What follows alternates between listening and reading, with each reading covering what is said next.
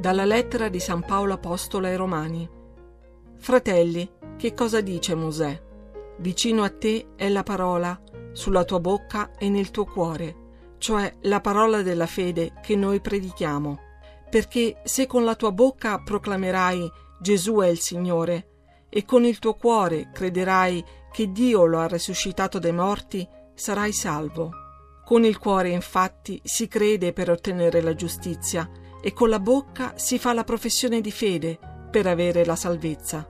Dice infatti la scrittura, chi crede in lui non sarà deluso, perché non c'è distinzione fra giudeo e greco, dato che lui stesso è il Signore di tutti, ricco verso tutti quelli che lo invocano. Infatti, chiunque invocherà il nome del Signore sarà salvato.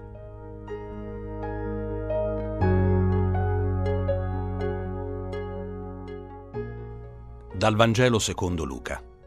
In quel tempo Gesù, pieno di Spirito Santo, si allontanò dal Giordano ed era guidato dallo Spirito nel deserto per 40 giorni, tentato dal diavolo. Non mangiò nulla in quei giorni, ma quando furono terminati ebbe fame. Allora il diavolo gli disse, Se tu sei il figlio di Dio, di a questa pietra che diventi pane. Gesù gli rispose, Sta scritto, non di solo pane vivrà l'uomo.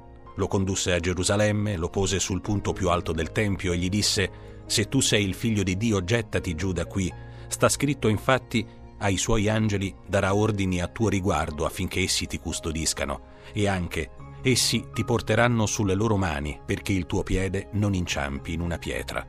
Gesù gli rispose, è stato detto, non metterai alla prova il Signore Dio tuo.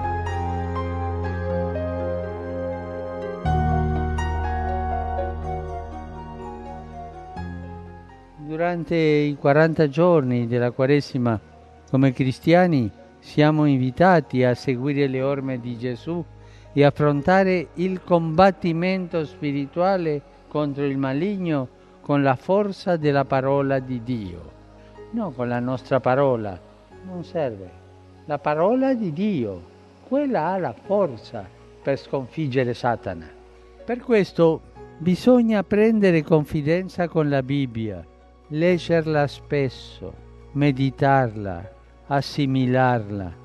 In effetti, se avessimo la parola di Dio sempre nel cuore, nessuna tentazione potrebbe allontanarci da Dio e nessun ostacolo ci potrebbe far deviare dalla strada del bene.